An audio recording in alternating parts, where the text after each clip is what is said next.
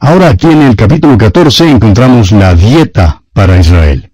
Hallamos ahora en este capítulo unos reglamentos que son muy bien definidos y más claros que en las otras referencias. La ley que Dios les había dado había sido probada durante la marcha a través del desierto y ahora se declara con claridad. En primer término notamos que se prohíbe los ritos paganos. Veamos pues los primeros dos versículos de este capítulo 14 de Deuteronomio. Hijos sois de Jehová vuestro Dios. No os sajaréis ni os raparéis a causa de muerto, porque eres pueblo santo a Jehová tu Dios, y Jehová te ha escogido para que le seas un pueblo único de entre todos los pueblos que están sobre la tierra. Estas eran las prácticas paganas en aquel entonces. Hoy en día vemos que hay ciertas tribus en la tierra que las practican. Es parte de su adoración, una parte de su religión, pero el pueblo de Dios nunca debía ser tal cosa. Encontramos luego las leyes dietéticas. No sería mala idea si usted volviera al capítulo 11 del libro de Levítico y leyera acerca de los animales limpios e inmundos. La dieta que Dios dio a su pueblo era más que simplemente un rito religioso. En realidad, había una bendición física para los que la observaban. Esto ha sido comprobado a través de los siglos. Hay un libro que trata acerca de la plaga de hace años en Austria. La población judía no sufría la plaga en absoluto, mientras las demás personas estaban muriendo. Empezaron pues a echar la culpa a los judíos. Claro, por supuesto, ellos no tenían nada que ver con la plaga. Sus hábitos dietéticos y sus hábitos de vivir les protegieron de la plaga. Vivimos en un tiempo de dietas de toda clase. Parece que todo el mundo tiene interés en las dietas. Dios no nos ha dado leyes dietéticas que sean específicas para nosotros. No importa que nosotros comamos carne o no comamos carne.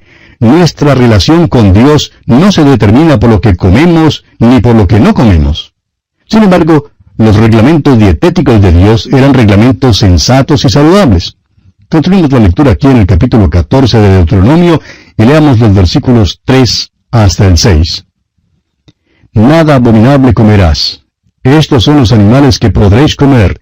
El buey, la oveja, la cabra, el ciervo, la gacela, el corzo, la cabra montés, el íbice, el antílope y el carnero montés y todo animal de pezuñas que tiene hendidura de dos uñas, y que rumiare entre los animales, ese podréis comer.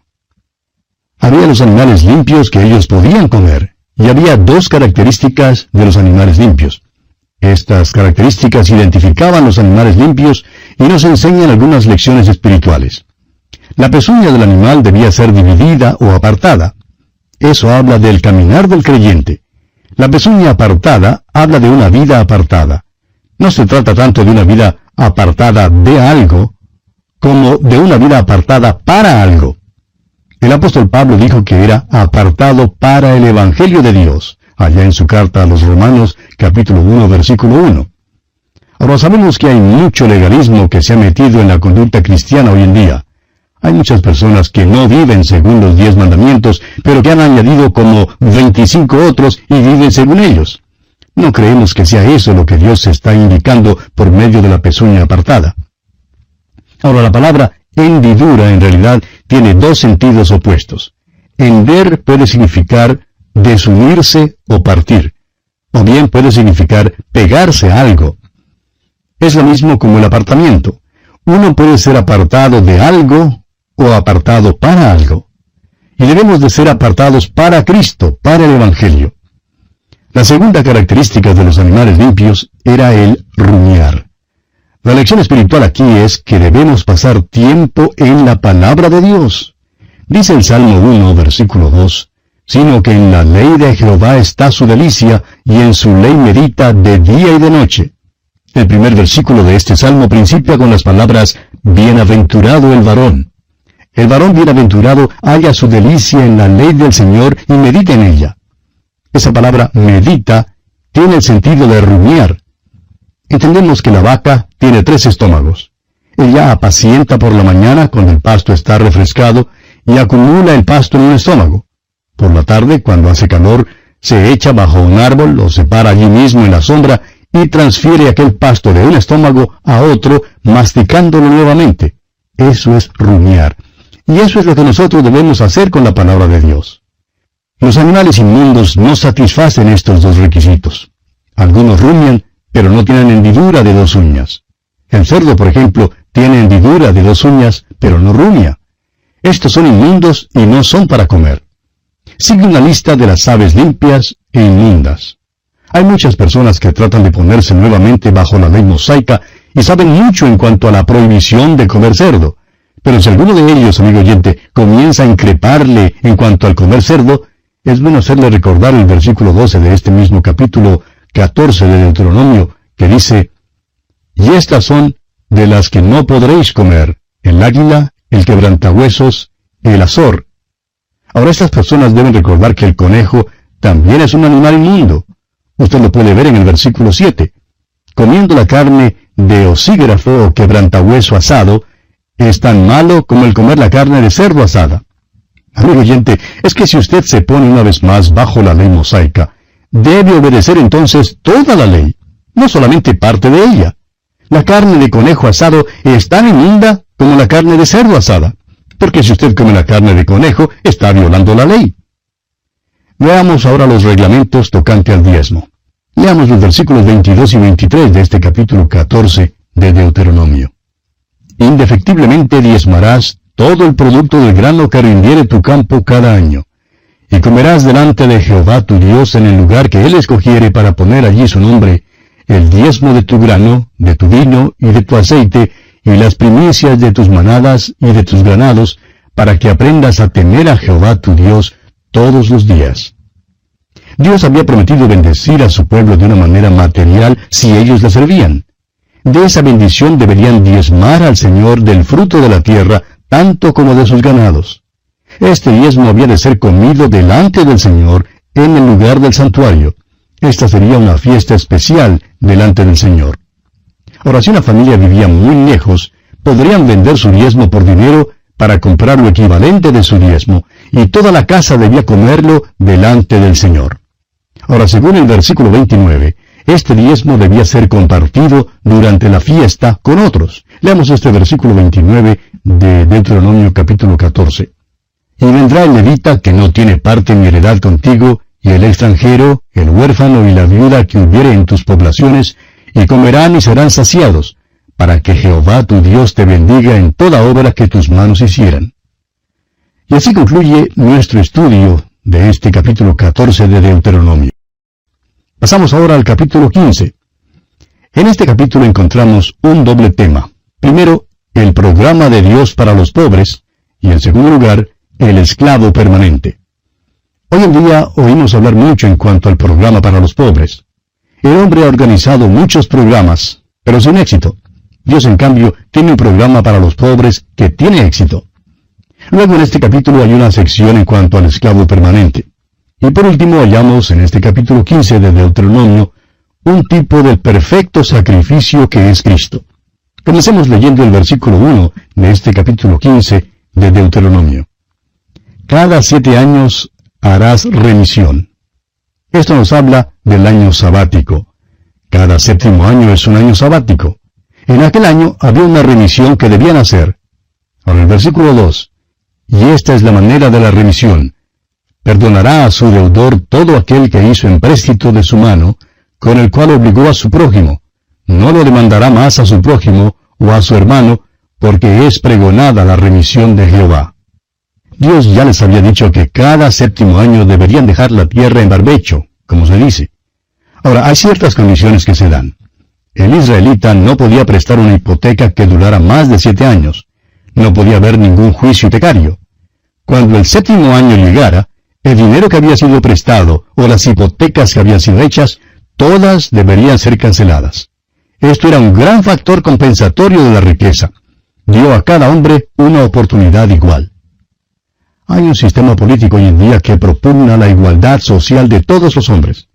Pero tal sistema no tiene en cuenta el hecho de que el hombre es una criatura pecaminosa.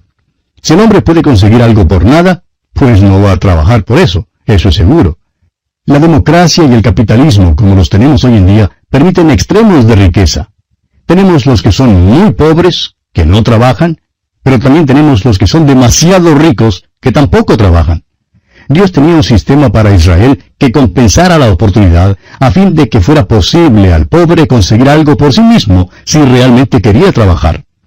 El sistema de Dios evitó la riqueza extrema y la pobreza extrema. Leamos ahora el versículo 3. Del extranjero demandarás el reintegro, pero lo que tu hermano tuviere tuyo, lo perdonará tu mano. Este reglamento debería ser guardado por todos los israelitas. Cada séptimo año la deuda de los pobres sería cancelada y tendrían una oportunidad de empezar de nuevo. Ahora, si Israel hubiera guardado esto con cuidado, el próximo versículo habría sido aplicable a ellos. Leamos el versículo 4 de este capítulo 15 de Deuteronomio. Para que así no haya en medio de ti mendigo, porque Jehová te bendecirá con abundancia en la tierra que Jehová tu Dios te da por heredad, para que la tomes en posesión. A donde quiera que lo vaya hoy en día, a cualquier nación que lo visite, uno queda impresionado por los extremos de pobreza y de riqueza. Esto es verdad en Europa, en Asia, en Sudamérica, los Estados Unidos, donde quiera que uno vaya. Estos extremos de pobreza y de riqueza son el resultado del pecado del hombre.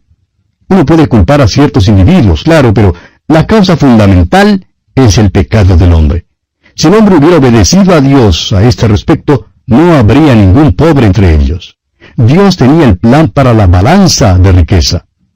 Mientras el corazón del hombre no se ha cambiado, amigo oyente, no importa qué sistema de gobierno tenga una nación. El problema fundamental, amigo oyente, siempre es el corazón humano. Ahora Dios llamó a Israel a la obediencia. Si le hubieran obedecido, la pobreza habría sido eliminada. Creemos que podemos eliminar la pobreza dándoles cosas físicas a los pobres.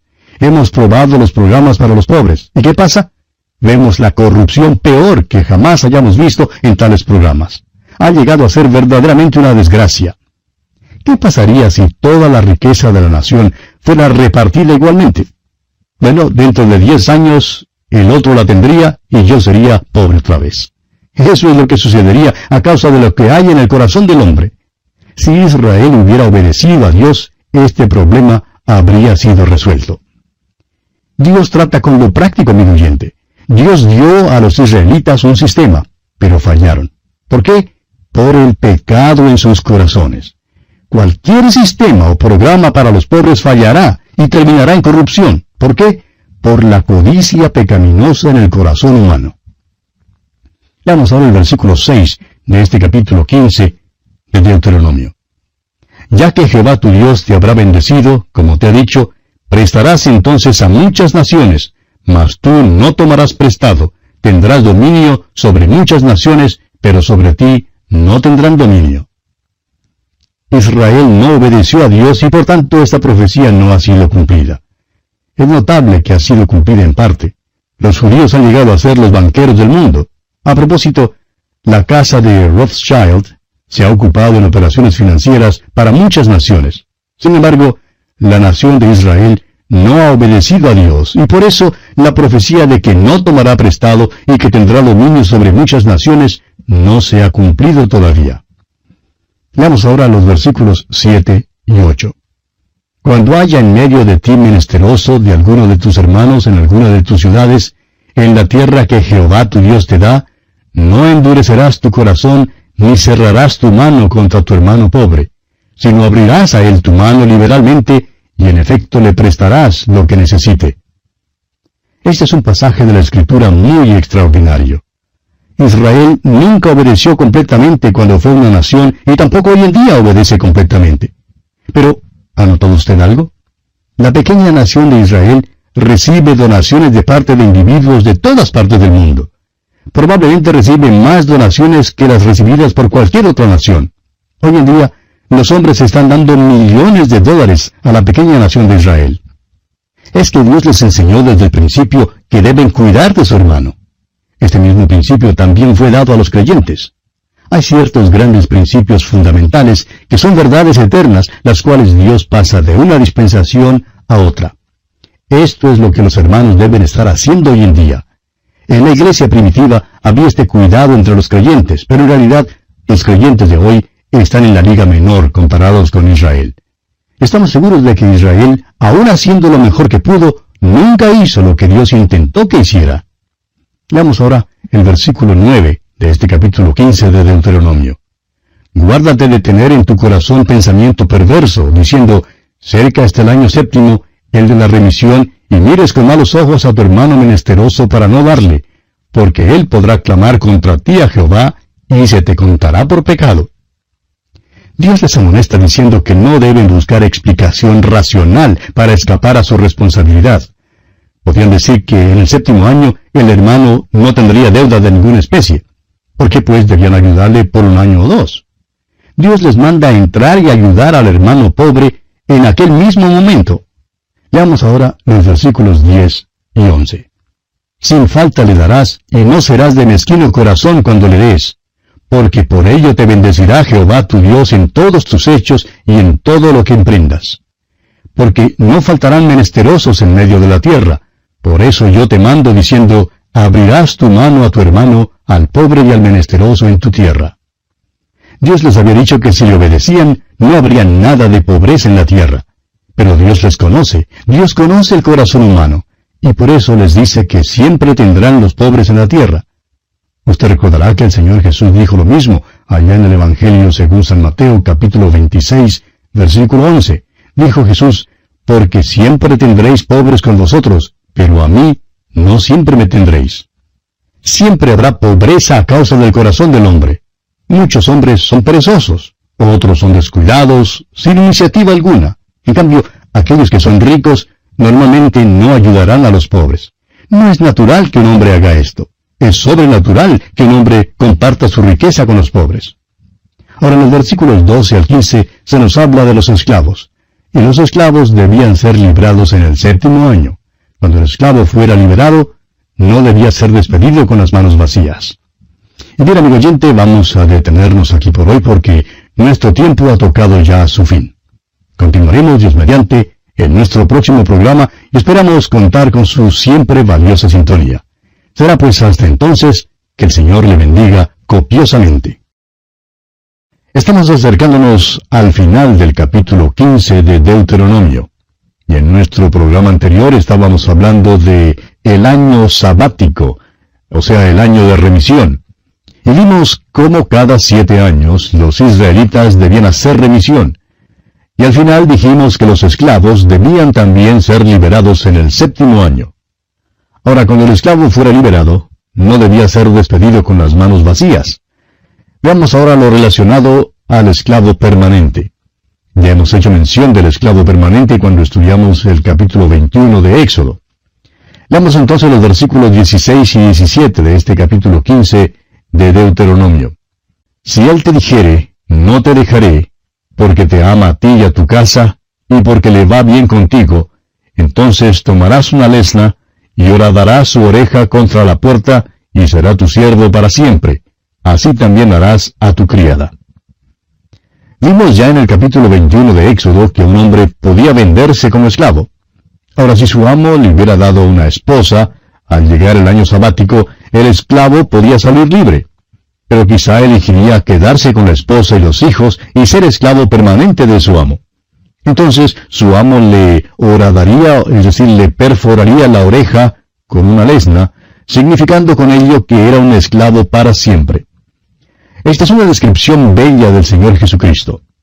Dice el apóstol Pablo escribiendo a los Filipenses capítulo 2 versículos 7 y 8, se despojó a sí mismo, tomando forma de siervo, hecho semejante a los hombres, y estando en la condición de hombre, se humilló a sí mismo, haciéndose obediente hasta la muerte y muerte de cruz. Jesús pudo haber salido libre. No debía ninguna deuda de pecado, no era pecador, no tuvo ninguna pena que pagar, pero amó a la iglesia, amó a la iglesia tanto que se dio a sí mismo por ella. Así como al siervo se le perforaba la oreja con lesna, el salmista dice allá en el Salmo 40, versículo 6, Has abierto mis oídos. Y el escritor a los Hebreos toma el mismo pasaje del Salmo 40 y dice en el capítulo 10 de esa carta, versículo 5, Mas me preparaste cuerpo. El Señor Jesús fue hecho carne a fin de poder ser crucificado por usted y por mí. Esa fue su marca de esclavo permanente. Hizo esto de buena gana. Esta es una de las descripciones más extraordinarias que hallamos del Señor Jesucristo en todo el Antiguo Testamento. Los versículos 19 al 23 hablan de la consagración de los primogénitos machos, y ya consideramos este asunto cuando estudiábamos el capítulo 13 de Éxodo. Y así pues concluimos nuestro estudio del capítulo 15 de Deuteronomio.